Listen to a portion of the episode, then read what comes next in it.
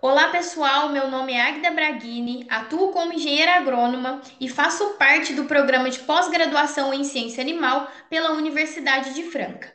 Hoje estamos com a médica veterinária Heloísa Fuga Gomes, formada pelo Centro Universitário Moura Lacerda e também pertencente ao grupo de pós-graduação em ciência animal pela Universidade de Franca. Olá, Agda. Boa tarde, bom dia, boa noite, conforme a ocasião aí que vocês vão estar vendo esse vídeo. Isso mesmo, sou médica veterinária, sou recentemente formada pela Instituição Universitária Moura Lacerda, aqui em Ribeirão Preto. E atualmente, né, como já comentado com a Agda, nós fazemos parte do programa de pós-graduação mestrado em ciência animal. E a gente vai falar de um assunto muito importante hoje, não é mesmo? Exatamente. Neste vídeo falaremos sobre a leishmaniose visceral, também conhecida como calazar, onde é considerada pela Organização Mundial da Saúde como uma das seis doenças infectoparasitárias mais importantes do mundo. E você, já ouviu falar? Afinal, Heloísa, o que é a leishmaniose visceral? É, a leishmaniose está sendo um assunto aí ultimamente muito comentado, tá? E a leishmaniose, ela é uma zoonose, ou seja, é uma doença transmitida de animais para humanos ou até mesmo de humanos para animais. Então, ela é considerada uma zoonose, tá? Ela pode atingir pessoas, animais principalmente o cão, né? O nosso cachorro doméstico. A leishmaniose, ela é um protozoário, sendo a Leishmania infantuchagazi, né, um nome chique aí, um dos principais protozoários aí que causa a doença. Porém, para transmitir a doença, esse microorganismo ele precisa de um vetor, Nesse caso, o flebotium, né, é popularmente chamado de mosquito palha, né? Muita gente conhece como birigui, asa dura, mas aqui na nossa região a gente conhece mais como mosquito palha. Dentre outros nomes aí, né? Certo. E sobre a transmissão, Heloísa, como ela ocorre? Bom, é, a transmissão, ela é assim, é um ciclo, tá? Começa pelo mosquito palha, que ele transmite para o cão a doença, tá? E esse cão, ele se torna um reservatório da doença. Ou seja, onde eu quero chegar com isso? Não é o cão que vai transmitir a leishmaniose, tá? É o mosquito palha. Depois que o cão ele pega a doença do mosquito, outros mosquitos vêm pica esse animal e esse animal, por ser um reservatório, por ter a leishmaniose, transmite a leishmaniose pro mosquito e dessa forma o mosquito sai picando aí é, seres humanos, outros cães, outros animais e transmitindo a doença. Certo. Muitas pessoas acreditam que a mordida do cão infectado causa transmissão da doença. Isso é verdade? Não, como eu já disse, né? Só o mosquito que vai transmitir a doença, tá? Então, isso é totalmente um mito. Não vai ser uma mordida do cão que vai te transmitir, que vai transmitir a doença, nem um cão que mordeu outro cão. Não, isso não existe. É só o mosquito mesmo. Certo. É comum ouvir que somente quem vive em regiões endêmicas devem se preocupar com a doença. Isso realmente é válido ou todos devem se preocupar e tomar precauções?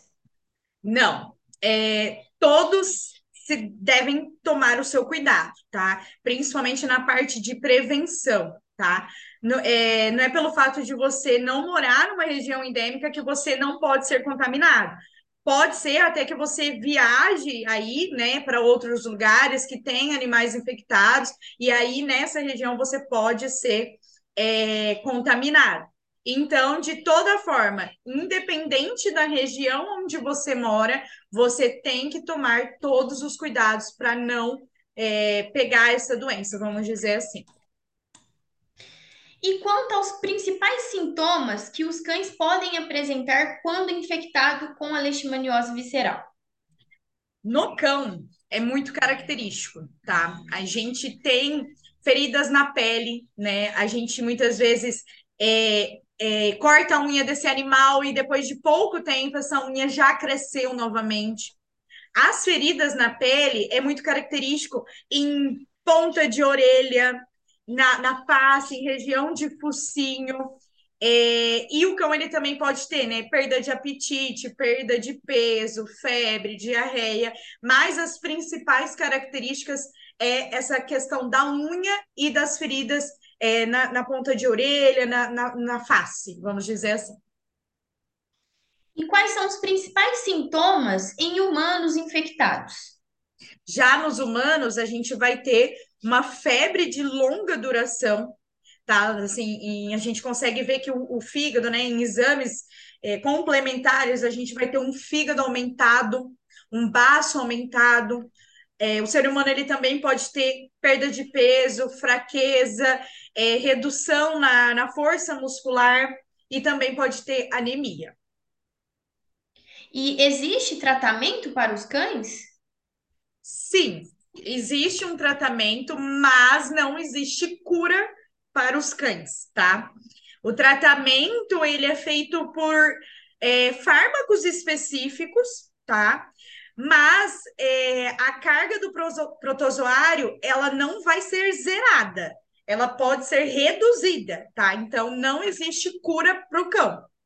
Então é crucial que as prescrições que o médico veterinário faça sejam seguidas, tá? Para que esse animal infectado não, não tenha aí a, a, assim, uma, vamos dizer, uma história triste, né? Porque a doença, querendo ou não, ela acaba debilitando muito esse animal e não tem cura. Então, quando o médico veterinário prescrever os fármacos, tem que ser seguido à risca para que esse animal não sofra tanto com a doença.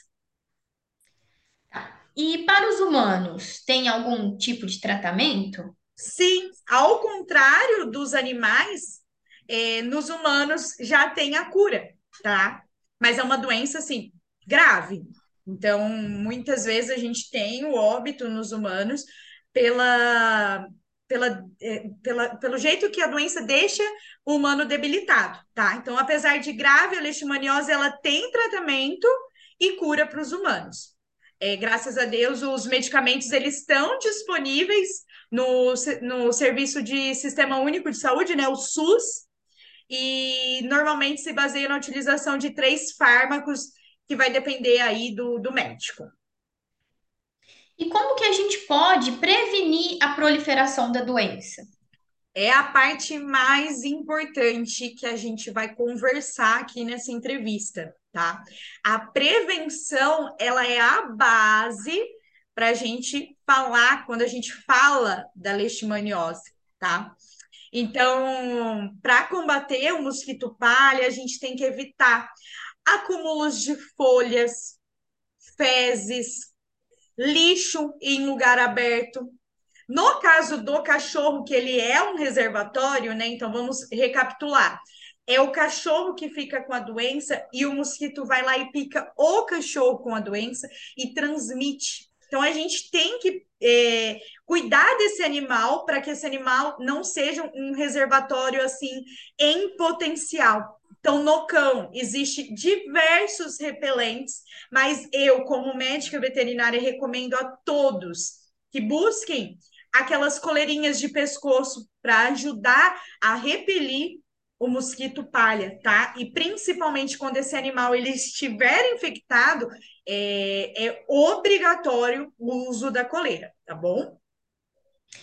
Certo. É, eu estava até lendo sobre a prevenção da leishmaniose e vi que aqui no Brasil a gente tem uma lei de crimes ambientais que prevê a pena de três meses a um ano de detenção, além da multa para aqueles que criarem galinhas em espaços urbanos, né? Uhum. É, porém, a gente sabe que a criação de galinhas não é o único fator para a proliferação da leishmaniose, né? É, como você disse, a falta de cuidados, né, é, com a higiene domiciliar pode contribuir, contribuir para este problema. Então, a vigilância sanitária é o órgão responsável por fiscalizar essa higiene e em casos extremos aí ela pode até interditar, né, o imóvel. Isso mesmo. Galinha é um dos principais, é, é uma das principais sujeiras aí que o mosquito palha, né? O mosquito que transmite a doença da leishmaniose gosta de ficar.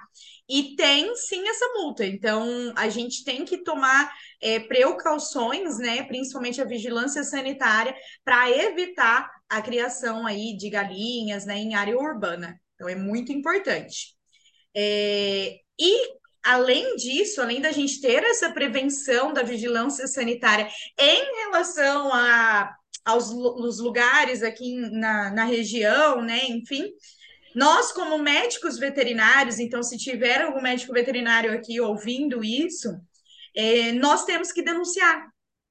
Se a, a, o órgão de vigilância sanitária não souber que tem casos, por exemplo, aqui em Ribeirão Preto, ela não vai, é, assim, colocar em, um ponto forte como transmissão de leishmaniose. Então, é muito importante que os médicos veterinários notifiquem que tem seu paciente doente para que a gente consiga fazer o maior controle dessa doença. Perfeito, Heloísa. Para finalizar, eu gostaria de te agradecer pela disponibilidade de trazer a realidade dessa doença tão importante e que cada vez mais tenhamos menos indivíduos infectados. Meu muito obrigada, Heloísa. Obrigada, Águida, obrigada a, ao mestrado de Ciência Animal, né? E a CAPES também, e a Unifran. Muito obrigada, pessoal.